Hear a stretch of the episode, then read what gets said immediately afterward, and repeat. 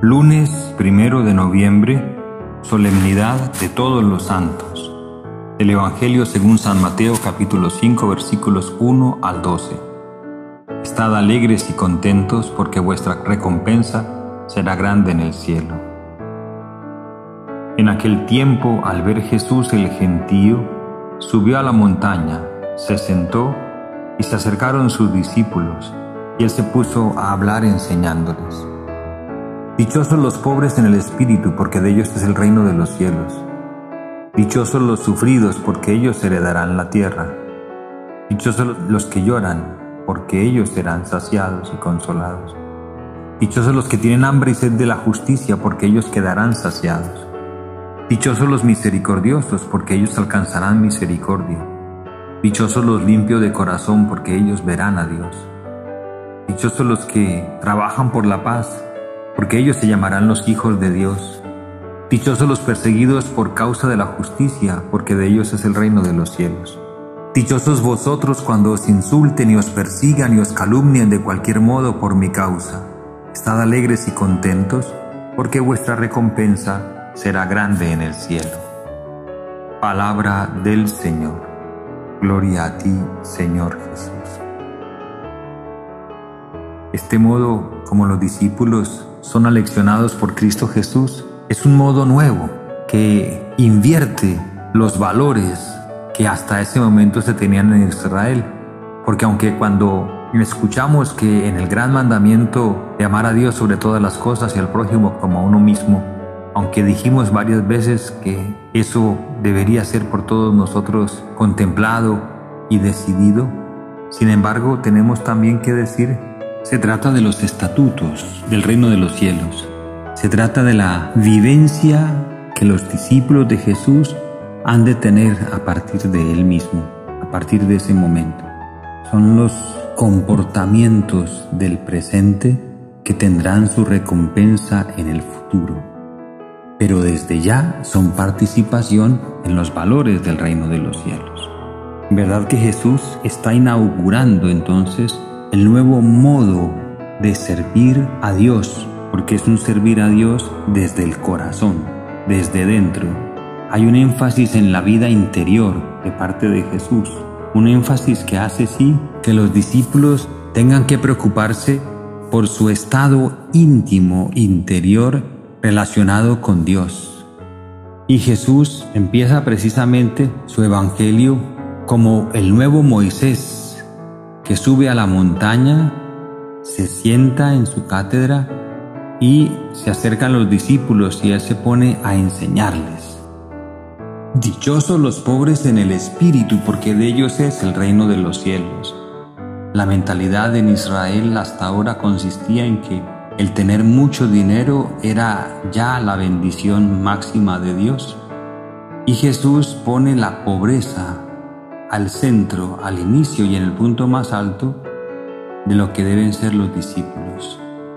Hombres y mujeres pobres, y pobres en el espíritu, es decir, pobres desde dentro, pobres porque no ponen su confianza en las riquezas o en los dones y talentos que se posean, que de Dios vienen, sino pone su confianza, su riqueza en Dios y tenemos que decirlo claramente, en Jesucristo, que es Dios. Agrega Jesús, dichosos los sufridos, porque ellos heredarán la tierra. El sufrimiento no es signo entonces de maldición o de que Dios se haya olvidado.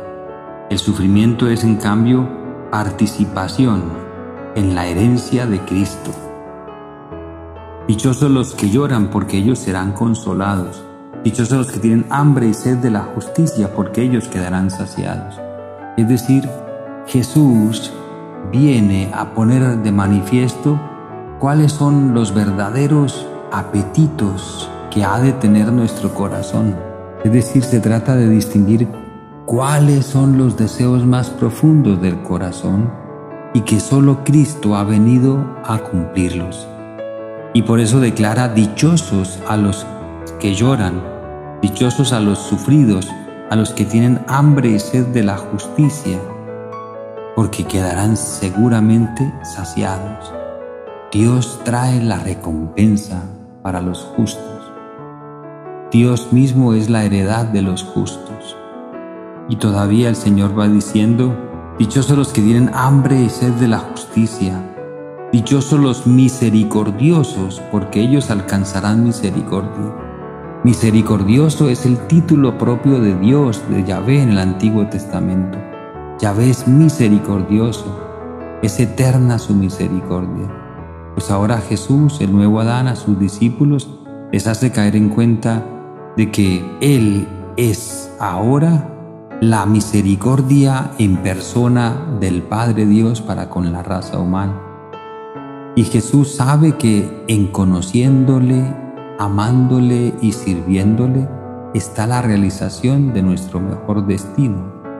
Dichosos los misericordiosos quiere decir los que imitan a Dios, que es misericordioso. Los que dejan que su corazón sea tocado entonces por la compasión, por la clemencia, por la misericordia para con los demás. Dichosos los limpios de corazón, porque ellos verán a Dios, ver a Dios. Eso es lo que desea en lo más profundo nuestro propio corazón, ver a Dios y verlo para siempre, cara a cara. Esto es lo que ofrece Jesús, nada menos. Pero sin embargo sigue diciendo, dichosos los que trabajan por la paz, porque ellos se llevarán los hijos de Dios. Y trabajar por la paz entonces significa no solo unas acciones externas, sino uno que imita a Jesús, el cual con su sufrimiento ofrecido al Padre en el sacrificio de la cruz, ese es el que hace las paces entre el cielo y la tierra. Jesús es nuestra paz. Él hace la paz entre judíos y griegos, esclavos y libres. Él es el que hace la paz entre los hombres y mujeres enfrentados en la vida. Jesús es nuestra paz y dichoso el que sabe trabajar por la paz, es decir, deja que su corazón tenga los mismos sentimientos de Cristo y actúe como Cristo siempre en pos de la verdad, en pos de la misericordia y de la caridad. Agrega una bienaventuranza a Jesús, dichosos los perseguidos por causa de la justicia, porque de ellos es el reino de los cielos. Es decir, el sufrimiento causado por la persecución deja de tener entonces ese dramático sentido de castigo de Dios o de abandono de Dios, para convertirse más bien en una oportunidad de unirse más a Dios, Dios que en Jesucristo acepta el sacrificio, acepta el sufrimiento y con su sacrificio redime a la humanidad entera. Y Jesús personaliza aún más, dichosos vosotros cuando os insulten y os persigan y os calumnien de cualquier modo por mi causa. Estad alegres y contentos porque vuestra recompensa será grande en el cielo.